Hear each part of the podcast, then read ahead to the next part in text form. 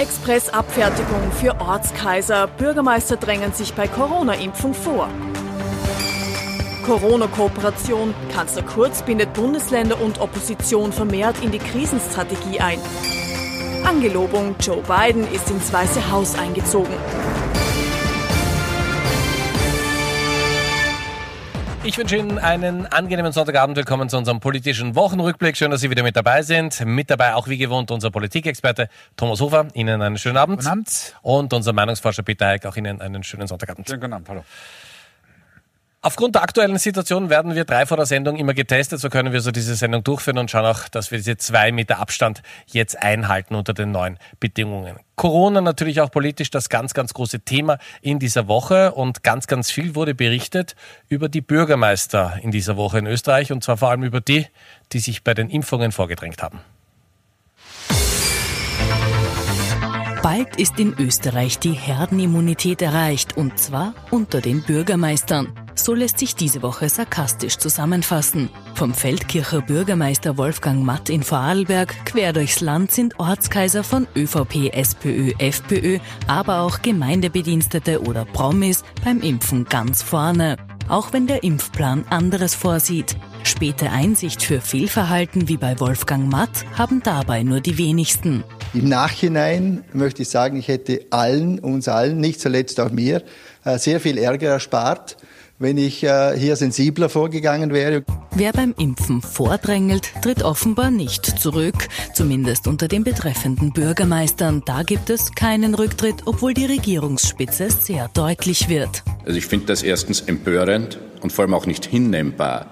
Das heißt, diese unrühmliche Praxis hat abgestellt zu werden, und zwar von den Landeshauptleuten und den Gesundheitsreferenten. Ehrlicherweise fehlt mir dafür jedes Verständnis und ich glaube, das sollte jeder selber äh, wissen, was er zu tun hat in einer solchen Situation. Bundeskanzler Sebastian Kurz fordert, dass jene zur Rechenschaft gezogen werden, die sich nicht an den Impfplan halten, wie er der Kronenzeitung sagt. Doch die Kritik der Regierungsspitze scheint zu verhallen und ist in Salzburg bei ÖVP-Landeshauptmann Wilfried Haslauer offenbar gar nicht mehr zu hören.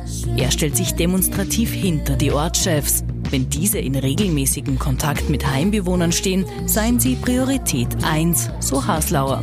Der Gesundheitsminister konkretisiert daraufhin den Salzburger Vorstoß. Jetzt als Bürgermeister, als äh, Job äh, Description sozusagen wegen seiner Tätigkeit als Bürgermeister äh, ist das vermessen zu glauben, dass es deswegen ein Vorrücken gibt. So wird aus der Impfkausa sogar noch ein Hickhack zwischen Bund und Ländern. Gegen die föderalistischen Streitereien gibt es nämlich noch keine Impfung. Herr Hofer, erste Frage, und das ist keine besonders politische. Überrascht Sie das in Österreich? Nein, überrascht mich nicht. Es überrascht mich aber aus zweierlei Hinsicht nicht. Ja, einerseits kennen wir das natürlich. Äh, so auf die Art, wer sich einen Zugang verschaffen kann, der nimmt das dann auch. Äh, das ist die eine Seite. Aber die zweite ist schon auch die, dass man sagen muss, äh, dass dieser Impfplan, so wie er kommuniziert wurde, ähm, halt auch die eine oder andere, sagen wir es einmal, leichte Unschärfe drinnen hat. Wir haben es leider nie diskutiert. Wir haben es zwar ein paar Mal eingefordert, auch hier in diesem Raum an dieser Stelle, dass man darüber diskutiert, na was ist denn jetzt eine kritische Infrastruktur? Ich persönlich bin der Meinung, dass jedenfalls die Bundesregierung auch andere wirkliche kritische Infrastrukturen wie die Polizei oder sonstiges, was wirklich äh, ganz zentral ist zur Aufrechterhaltung äh, sozusagen ähm, der Republik, dass man das auch durchaus vorziehen kann. Äh, das ist in anderen Ländern auch passiert. Denken Sie an Israel. Netanyahu war einer der ersten, der sich impfen hat lassen. Ein Joe Biden, einer der, also der ersten vielleicht nicht, aber relativ rasch ähm, geimpft wurden äh, natürlich auch äh, publikumswirksam. Und diese Diskussion gab es in Österreich nie. Und äh, das war vielleicht auch ein bisschen ein, ein, ein Grund, warum das noch einmal dann jetzt so stark gekippt ist. Es gibt eine schöne Formulierung im Beitrag von meiner Kugel, der sagt, das soll abgestellt werden oder es hat abgestellt zu werden. Also man hat das Gefühl, die Regierung ist machtlos gegen die Lokalkaiser. Jein, äh, natürlich hat man es auch, und das ist ja in der vergangenen Woche passiert, dann auch äh, ein Stück weit delegiert, aus einem gewissen Grund heraus auch, weil natürlich ähm, die Kritik massiv wurde an der Bundesregierung, nicht zu Unrecht, weil es da ein gewisses Chaos gab, auch in der Organisation. Und jetzt hat man natürlich das zuerst einmal im ersten Schritt den Ländern zugeschoben, diese heiße Kartoffel. Äh, und natürlich kommen dann Regelungen heraus oder eben nicht Regelungen heraus ähm, und Umgehungen von Regelungen heraus, die in neuen Bundesländern unterschiedlich gehandhabt werden. Ich glaube, es ist ganz ganz, ganz zentral, da natürlich eine, eine nicht nur eine Impfstrategie festzulegen, sondern auch eine transparente Warteliste. Äh, also ich persönlich habe mich in dieser Woche da in Wien, wie ich glaube rund 350.000 andere auch, äh, halt angemeldet via E-Mail, habe zwar noch nichts gehört, aber äh, damit auch nicht gerechnet, wann das soweit ist, weil das wird irgendwann, weiß ich nicht, Mai, Juni oder was auch immer sein. Aber das ist in Ordnung, das ist okay. Es gibt dort die Kategorien, die man eingibt, gibt es das Kastel, okay, ist man binnen eineinhalb Stunden quasi verfügbar oder nicht? Auch Ja eingegeben, ja. ja. Schauen wir mal vielleicht gleich los. Nicht am Sonntagabend, ja, ja aber glaube ich nicht, dass ich da angerufen werde. Äh, ist das äh, für uns manchmal aus der Ferne vielleicht äh, gar nicht so leicht vorstellbar, dass in vielen Gemeinden einfach Bürgermeister Bürgermeister ist und da gibt es keine Diskussion, wenn der geimpft werden möchte? Ähm, ich glaube schon, dass es eine Diskussion gibt, aber nicht beim Bürgermeister und nicht bei der Bürgermeisterin, wohlgemerkt, haben wir ja auch ja. dabei. Ähm, äh, die, die, die, die Gemeindekaiser ähm, haben dann schon ein gewisses Grundverständnis. Ähm, unter anderem finde ich ja die ähm, Argumentation wahnsinnig äh, berührend. Ähm, man muss ja in die Altenheime gehen und, und dort äh, de, zu den alten Menschen gehen. Ähm, unter uns äh, Klosterschwestern hier, ich glaube ja, dass äh, die älteren Menschen in, in diesen Pens äh, Residenzen ähm, auf die nahen Verwandten vielleicht warten oder vielleicht auf einen Arzt oder Pfleger warten, aber sicher nicht am Bürgermeister. und es ist schon eine gewisse Komik an sich, weil äh, es, wenn gehen denn Bürgermeister in, in, in, diese Residenzen, wenn sie auf Stimmenfang sind? Also ich halte das, zu den runden Geburtstagen. Naja, genau, richtig, gerne. ja, genau, nämlich zum Hundertsten zum Beispiel. Ähm, also ich, ich, ich, halte das für die denkbar schlechteste ähm, Argumentation ich bin halt der Meinung, wenn ich den Bürgermeister oder Bürgermeisterin bin, dann sage ich, also ich stehe der Gemeinde vor, ich glaube schon, dass ich auch ähm, eine Impfberechtigung haben sollte, schlicht und ergreifend deshalb, weil ähm, wir dann die, die, die kritische Infrastruktur, und das ist die politische Infrastruktur bis zum gewissen auch, eine, eine Berechtigung hat. Das fände ich in Ordnung. Die andere Argumentation halte ich für relativ sinnlos. Aber in den Gemeinden ist es natürlich so, dass der Bürgermeister der Bürgermeister ist und äh, da wird das bei dem einen oder anderen schon durchgehen. Grundsätzlich ist es aber schon so, dass dass es ganz offensichtlich eine, eine, eine, ein Zerwürfnis gibt zwischen Bund und Land und, und Gemeinden. Äh, wenn man jetzt die Bundesspitze von, von Türkis gehört hat, dann wurde diesen gleich ausgerichtet, naja, aber die Bürgermeister sind die Soldaten der Partei. Und dann wird schon ein bisschen unruhig für die Bundespartei. Wird es doch ein bisschen unruhig in der ÖVP? Also Türkis, äh, Kanzler Zornig Haslauer, eher schwarz als türkis, würde ich sagen, in der ÖVP, sagt, na, da muss er schon Verständnis haben für die Bürgermeister. Na klar, und äh, es wird auch einige Landeshauptleute geben, die vielleicht besser wissen als wir hier noch, äh, wie viele tatsächlich geimpft wurden. Also ich glaube nicht, dass da alles schon bekannt ist. Und natürlich haben diejenigen, die sich haben impfen lassen, die sich wie es jetzt medial heißt, vorgedrängt haben, ähm, einen gewissen Charaktertest nicht bestanden. Ähm, das, was äh, natürlich auch passiert ist, und das ist auch wieder typisch für Österreich, war aber natürlich die Empörungsgeschichte jetzt von Bundesseite, die einerseits innerparteilich für Unruhe sorgt, ja, da haben Sie völlig recht, die aber natürlich auch ein bisschen zu einer Eskalation noch der aktuell schon sehr aufgeheizten Stimmung beiträgt. Ich fürchte mich persönlich davor, dass es sozusagen äh, nur ein, eine Art Auftakt war für eine unter Anführungszeichen Impfneid-Debatte. Äh, denn das wird sich natürlich sich noch verstärken. Wir wollen es nicht hoffen, dass die infizierten Zahlen wieder steigen aufgrund äh, der britischen Mutation oder sonst was. Ähm, aber natürlich äh, je länger dieser Lockdown dauert, je länger sich Leute eingesperrt fühlen, nicht zu Unrecht, ähm, desto höher werden die Emotionen. Ob es da wirklich das Gescheiterste ist, äh, mit vollem Programm reinzufahren, äh, von Bundesseite, das äh, kann man zumindest auch diskutieren je länger der Lockdown dauert, deswegen desto schwieriger wird es auch vor allem für die Bundesregierung. Und äh, Sebastian Kurz hat sich ja Unterstützung geholt letzten Sonntag, wenn Sie sich an die Pressekonferenz erinnern. Und da wird möglicherweise in der heimischen Innenpolitik eine Partnerschaft wiederbelebt, die es so lange nicht mehr gegeben hat. Genau heute vor einer Woche verkündet die Regierung die Lockdown-Verlängerung. Mit dabei ist aber auch dieser Mann. Die prominente Rolle von Wiens SPÖ-Bürgermeister Michael Ludwig sorgt auch in den Tagen danach für Gesprächsstoff. Vom Tauwetter zwischen ÖVP und SPÖ ist zu lesen. Der Bürgermeister selbst sieht keinen Flirt mit dem langjährigen Ex-Partner. Vielmehr habe die Corona-Lage den Besuch bei der Pressekonferenz im türkisen Kanzleramt nötig gemacht. Von daher war ich der Meinung, dass es über die Parteigrenzen hinaus notwendig ist, in dieser schwierigen Situation gemeinsame Beschlüsse nicht nur zu treffen, sondern die auch zu präsentieren. Seinen prominenten Auftritt an der Seite von Kanzler Kurz hat er aber natürlich vorher mit Parteichefin Pamela Rendi-Wagner und den roten Parteigranten abgesprochen, wobei er die Bundes-SPÖ sowieso viele Maßnahmen der Regierung wie eben den Lockdown mitträgt. Ob der Lockdown am 8. Februar endet, ist aufgrund der hohen Corona-Zahlen aber weiter unklar. Morgen will Kurz die Lage im großen Rahmen besprechen, mit den Landeshauptleuten und der Opposition. Und besonders mit der SPÖ sollte die Gesprächsbasis also intakt sein.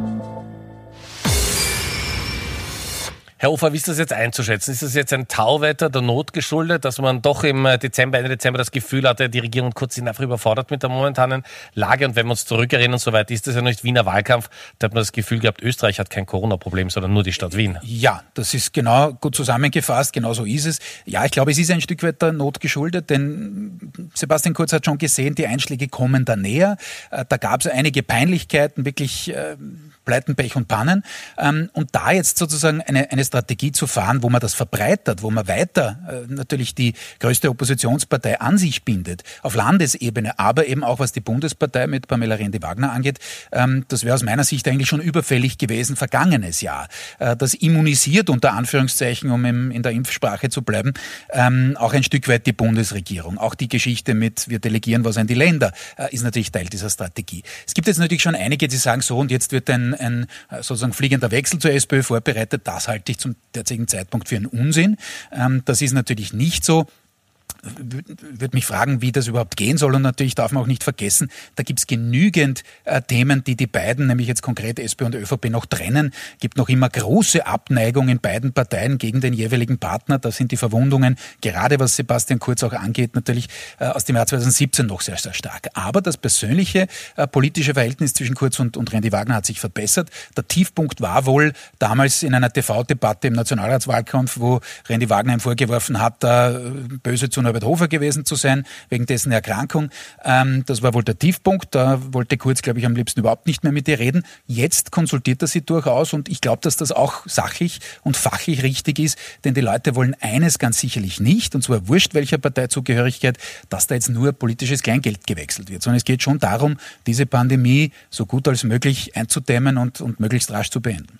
Jetzt ist es natürlich möglicherweise verführerisch für die SPÖ, dass sie vom Kanzler auch wieder so ernst genommen und auch ein bisschen umgarnt wird. Auf der anderen Seite ist da nicht auch eine gewisse Gefahr, weil umso näher die SPÖ jetzt an der Bundesregierung ist, umso schwieriger ist es, Oppositionsarbeit zu machen. Und wenn etwas schief geht, dann, sind, dann kann die SPÖ durchaus als Blitzableiter fungieren und das kann nicht die Idee sein. Das ist natürlich äh, eine Gefahr, die, die, die hier mitschwingt. Ähm, und äh, natürlich ist es auch dem Strategiewechsel des Kanzlers geschuldet, der möglicherweise, wir wollen ja nicht, nicht alles in Strategie und Taktik unterordnen, aber er hat natürlich gesehen, dass die Bundesregierung zunehmend unter Druck kommt und versucht, sich jetzt breiter aufzustellen. Einerseits, wie es der Kollege Hofe schon gesagt hat, fachlich breiter aufzustellen, aber einfach auch politisch breiter aufzustellen, damit man der Bevölkerung auch signalisieren kann, hier gehen wir ähm, gemeinsam ähm, Schritt für Schritt.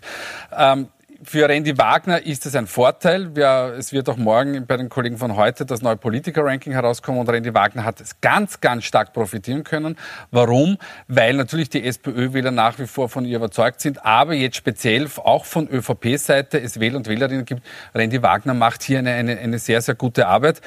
Die Frage ist halt, wie lang hält die Geschichte, nicht? Also jetzt stellen wir uns vor, es geht so gut aus, wie der Bundeskanzler uns das offeriert, nämlich mit Sommer wird der Großteil, sagen wir es mal, gegessen sein. Wir werden auf on the safe side sein.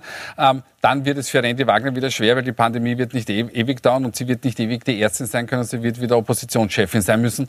Dann werden wir sehen, wie die Geschichte weitergeht. Aber zu Pamela Rendi Wagner zu sagen, man hat das Gefühl, nach langem und mit einer Pandemie hat sie endlich ihre Rolle gefunden. Wir haben ja viel hier über Pamela Rendi Wagner gesprochen. Als Oppositionschefin hat man das Gefühl gehabt, das liegt ja nicht. Als Ärztin kommt sie jetzt auch anscheinend endlich, endlich an. Das ist korrekt, nur ist es ähm, sehr kurzsichtig, weil ich kann nicht dauernd hoffen, dass immer irgendwo eine Pandemie daherkommt.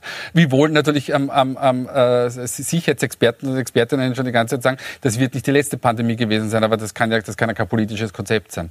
Ich, ich sehe das so wie der Kollege und würde noch eines anfügen, wir dürfen auch nicht vergessen, die Themen, die dann kommen werden, gleich nach Pandemieende oder Eindämmung, äh, hoffentlich ja relativ bald, die sind natürlich dann schon auch wieder parteiinternen Hammer, nicht? Also von den Vermögensteuern angefangen, also überhaupt die Verteilungsfrage äh, und da wird es eine rasche Kontrapositionierung natürlich zur Regierung dann wieder geben müssen äh, von Seiten der SPÖ Und auch eines nicht vergessen, wir haben auch eine Wahl zu schlagen, eine größere äh, Landeswahl, nämlich in Oberösterreich. Und da ist die SPÖ um es freundlich zu formulieren, grottenschlecht aufgestellt, ganz im Gegensatz zu Wien. Äh, das war natürlich vergangenes Jahr auch von der Themenkonjunktur her ganz gut, dass dort einfach Michael Ludwig äh, abgestaubt hat, sage ich mal, ähm, und, und da das Heft des Handelns äh, an sich gezogen hat. Das traue ich den oberösterreichischen Genossinnen und Genossen der SPÖ da nicht wirklich zu.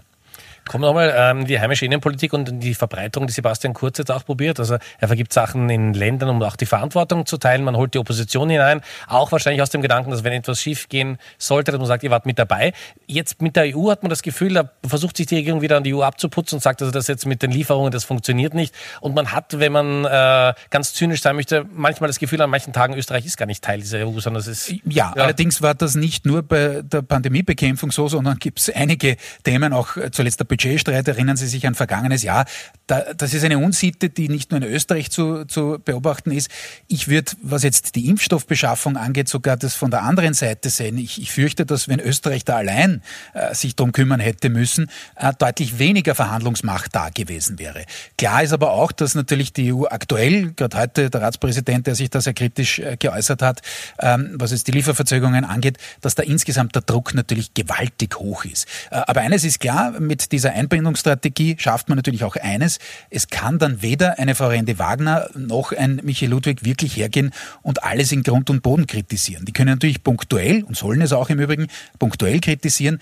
Aber natürlich, wenn man da dabei ist, wenn man die grundsätzliche Linie mitträgt, dann sind einem natürlich bis zu einem gewissen Grad auch die Hände gebunden. Und das weiß natürlich der Bundeskanzler auch kommen wir in Ihrer Hauptrolle als Meinungsforscher. Wie schaut's aus? Wie, wie, wie haben es die Österreicherinnen und Österreicher mit dem Lockdown, mit Corona? Man hat das Gefühl, also es reicht. Also ja, grundsätzlich, ja. es reicht. Grundsätzlich, man merkt eine gewisse äh, äh, Ermüdung und Ermattung, das merken wir ja auch. Aber wir haben gefragt, wie wird es denn im Sommer aussehen? Nämlich, ähm, der Bundeskanzler hat ja angekündigt, im Sommer wird es, wir werden wir uns ganz, ganz, also können wir relativ sicher sein. Und da sieht man, dass die Österreicher und Österreicherinnen ähm, jetzt vom Pessimismus geprägt sind, denn ein großer Teil, nämlich fast zwei Drittel sagen, nein, wir werden noch immer gröbere Einschränkungen haben. Währenddessen ähm, ein kleinerer Teil sagt, ja, es wird ähm, nahezu so sein, wie es früher einmal war. Und das Interessante ist, und das sehen Sie jetzt äh, im Insert am zweiten Balken, nämlich das sind die ÖVP-Wähler und Wählerinnen, und die sind genauso skeptisch. Und das zeigt natürlich, wie kritisch die Stimmung im Land ist. Und das hat dann wiederum Auswirkungen natürlich auch auf den Konsum etc. Also derzeit haben wir einen echten Hänger, der so ähm, auch nach dem ersten Lockdown im letzten Frühjahr nicht der Fall war. Und man kann tatsächlich nur hoffen, dass es wirklich mit den Impfungen schneller geht, weil diese Umfrage wurde gemacht, bevor die Impfverzögerungen ähm, AstraZeneca jetzt auch noch, genau, ja. plausibel wurden. Also sch schauen wir mal, wie es denn in den nächsten Wochen weitergeht. Aber derzeit ist die Stimmung wirklich, sagen wir es so wie es ist, mies. Machen wir einen großen Themenwechsel und einen weiten Sprung. Politisch müssen wir natürlich in dieser Woche auch über Amerika reden. Joe Biden ist in dieser Woche als neuer 46. amerikanischer Präsident angelobt worden.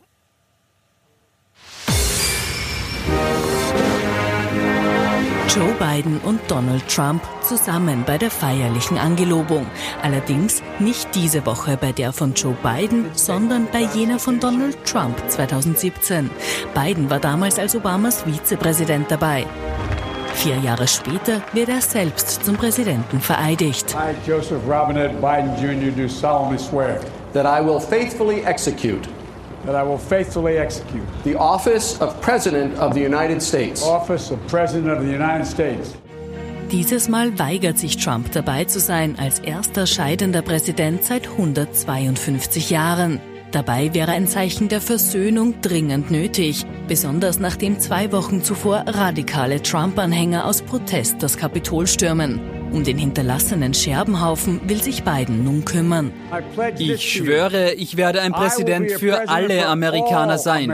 Und ich verspreche euch, dass ich genauso hart für die kämpfen werde, die mich nicht gewählt haben, wie für jene, die es getan haben. Doch Bidens erste Taten dürften vor allem den Trump-Anhängern missfallen. Kaum angelobt, macht er mehrere Entscheidungen seines Vorgängers rückgängig. Biden tritt etwa dem Pariser Klimaabkommen wieder bei, stoppt den Austritt aus der Weltgesundheitsorganisation und den Bau von Trumps Prestigeprojekt der Grenzmauer zu Mexiko. Damit sind erste Teile von Trumps Politik Geschichte.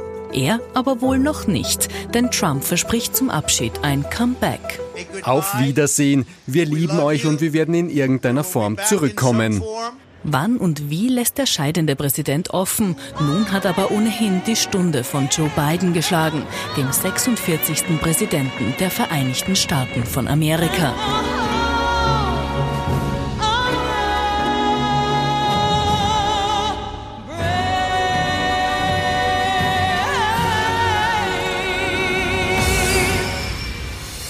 Unglaubliche Inszenierung, wenn man sich das angeschaut hat, dass man sagen, Chapeau, das können die Amerikaner zweifelsohne. Wenn wir jetzt zum politischen Teil kommen, also auf der einen Seite sagt äh, Joe Biden, ich möchte ganz gerne Präsident für alle sein, auf der anderen Seite äh, eine seiner ersten Handlungen ist, dass er viele äh, Sachen von Trump äh, rückgängig macht sofort. Das wird schwierig sein. Es haben doch ganz, ganz viele bei der Wahl Trump gewählt. Ja, natürlich kann er natürlich nur scheitern mit diesem äh, so ein Ansinnen, dass er da jetzt die Gräben zuschüttet, die über viele, viele Jahre hinweg, das war ja lang vor dem Herrn Trump auch schon so, dass die Gräben da ziemlich tief waren zwischen Demokraten und Republikanern. Das kann er nicht schaffen in vier Jahren. Aber ich glaube, er hat einen sensationellen Job gemacht, auch in dieser Woche. Die Rede war wirklich, äh, gerade auch für seine Verhältnisse, da gab es ja schon andere, nicht? Er hatte auch einmal äh, plagiert vor vielen, vielen Jahren äh, von Neil Kinnock damals, äh, dass die wirklich, wirklich gut war und wirklich am Punkt war. Äh, Inszenierung, Sie haben es angesprochen, die war sensationell, nämlich gerade angesichts dessen, dass man sich schon vor Augen führen muss, dass da keine Zuschauer, also in breiten Massen, ähm, dabei sein durften. Und das war natürlich schon auch immer ein großer Teil ähm, der Inauguration bei Barack Obama, war überhaupt äh, fast bis zum Lincoln Memorial hinten alles, alles vollgeräumt. Ähm, das gab es diesmal natürlich nicht. Und trotzdem ist es gelungen, ähm, da schon, schon stimmungsmäßig eine gewisse Kehrtwende ähm, zu erreichen zu dem, was am 6. Jänner zu sehen war am Kapitol. Also ich finde, bislang sehr viel richtig gemacht. Er musste symbolisch natürlich ganz viel machen. Auch weltpolitisch muss man das äh, mal betonen. Sowohl das Klimaabkommen wie auch äh, die Weltgesundheitsorganisation wieder äh, als das zu betrachten, was sie sind, nämlich international wichtige Institutionen. Ähm, das war logisch. Jetzt wird es innenpolitisch darum gehen, zumindest die moderaten Republikaner, denen das einfach viel zu viel war, was äh, Trump da abgeliefert hat in den letzten Wochen, Monaten, Jahren, ähm, dass man die zumindest erreicht. Alle wird er nicht erreichen können. Jetzt die Frage natürlich äh, nach den Trump-Wählern. Also man hat das Gefühl, es ist ein Neuanfang. Amerika atmet durch, aber eben nur ein Teil. Was ist mit den Trump-Wählern? Kann Biden die überhaupt gewinnen? Kann er die überzeugen? Naja, die Trump-Wähler sind ja nicht alle äh, auch wieder über einen Kamm zu scheren, sondern es gibt gemäßigte Republikaner, ähm, die, die sich jetzt mal beiden ansehen und dann je nach wahrscheinlich ähm, politischer Stimmungslage dann urteilen, passt ihnen das Thema, passt ihnen das nicht, passt ihnen die politischen Vorschläge. Aber dann gibt es sicher einen, ein, ein, ein gewisses Segment, die einfach schlicht und ergreifend davon ähm, nicht zu gewinnen sein werden. Aber auf die darf man sich gar nicht konzentrieren. Man muss sich auf jene Wähler und Wählerinnen konzentrieren, die gewinnbar sind. Und dann könnte die Sache für ihn gut gehen. Eigentlich ist es ja beiden, bei beiden so, ähm, er ist ja möglicherweise nur ein Übergangspräsident, weil Kamala Harris ähm, ist möglicherweise die, die, die, nächste Präsidentin und erste Präsidentin der USA, wenn sie es denn gut einleiten. Mutige Ansage, werden Sie daran ja, erinnern. Ja? ja Kommen wir zu den Top und Flops. Schauen wir schnell in die Vergangenheit. Das war ein Ausflug in die Zukunft. Danke vielmals. Herr Heck nochmal. Äh, wer ist diese Woche besonders positiv aufgefallen und wer hätte es durchaus besser machen können? So, ich bin gespannt, ob es Gemeinsamkeiten gibt oder nicht. So, schauen wir. Also gut, gibt's mal nicht. Herr Hofer, ich darf mit Ihnen beginnen. Ja, ich hatte ja vergangene Woche Pamela Rendi-Wagner als, als Top der Woche. Ähm, diese Woche, es ist, Entschuldigung, es ist äh, leider Fahrt, weil vor zwei Wochen hatte ich ihn schon mal. Aber aus dem Grund, was ich vorher gesagt habe, er hat das bislang wirklich super blitzsauber gemacht. Sensationelle Auftritte. Das ist wirklich wieder ein Präsident, der den Namen auch verdient, der Vereinigten Staaten. Also deswegen top. Ja. Flop Unangefochten. länger erklären, glaube ich. Flop muss man kurz erklären. Da ist äh, jetzt in den letzten Stunden ein, ein Video aufgetaucht des Außenministeriums, wo äh, quasi insinuiert wird, was passieren könnte, wenn da ein Atombombenangriff auf Wien Schaut stattfindet. das Video aus? Wir können Schaut kurz das anschauen. Video ja. aus. Das ist natürlich ähm, mitten in einer Epidemie. So, und da muss ich perfekt. sagen, da hat sich der Herr Schallenberg, wie schon im Sommer, mal im Ton ordentlich vergriffen. Ähm, ich sehe es jetzt weniger parteipolitisch, sondern auch einfach aufgrund der Tatsache, was wir jetzt da alles erleben äh, in Richtung Pandemie. Äh, und ja, natürlich gibt es alle möglichen Krisenszenarien. Man kann den Blackout simulieren, man kann anderes, einen Vulkanausbruch und ich weiß nicht was. Ähm, schon klar. Aber in einer Phase, wo die Leute sowieso schon so verunsichert sind, so ein Horrorvideo draufzusetzen, das geht schlicht nicht. Hat im Übrigen ein historisches Vorbild. Äh, auch Vereinigte Staaten, wenn wir gerade dabei waren, Lyndon B. Johnson, damals gegen den republikanischen Herausforderer Barry Goldwater, ging ein, nämlich das Daisy-Video äh, wo ein kleines Kind so das Gänseblümchen pflückt und da kommt der Atompilz äh, als einer der ersten Dirty Campaigning-Attacken äh, der, jedenfalls der moderne, äh, medial gesehen, äh, der Kampagnengeschichte. Da sind wir ja gar nicht im Wahlkampf hier in Österreich. Möchte man meinen. Möchte ja. man meinen, möchte man meinen. So. Da fällt der Schlag ja. vom Permanent Campaigning. Ja. Ähm, bei mir ist es leicht, ich kann es ganz kurz machen. Randy Wagner, deshalb schätzen nicht, wir nicht, Ja, ich weiß ja. Aber nicht, weil ich es mal vom Kollegen Hofer abgestellt habe, sondern eben, oh. weil, weil, weil, wir, weil wir ähm, die Daten vorliegen haben und, und Randy Wagner wird von, von großen Teilen der Bevölkerung mit einem, mit einem großen Vertrauensbeweis derzeit ausgestattet. Negativ, wie schon heute besprochen, die Bürgermeister und Bürgermeisterinnen, die sich vordrängen. Und damit ist alles gesagt für diese Woche. Vielen herzlichen Dank. Danke vielmals. Danke fürs Zuschauen. Wir freuen uns, wenn Sie in den Podcast unserer Sendung reinhören. Jetzt melden sich nochmal die Kollegen aus der Nachrichtenredaktion mit einem Newsflash. Ich wünsche Ihnen eine angenehme Woche und freue mich, wenn wir uns nächsten Sonntag wiedersehen. Pünktlich um 22.20 Uhr.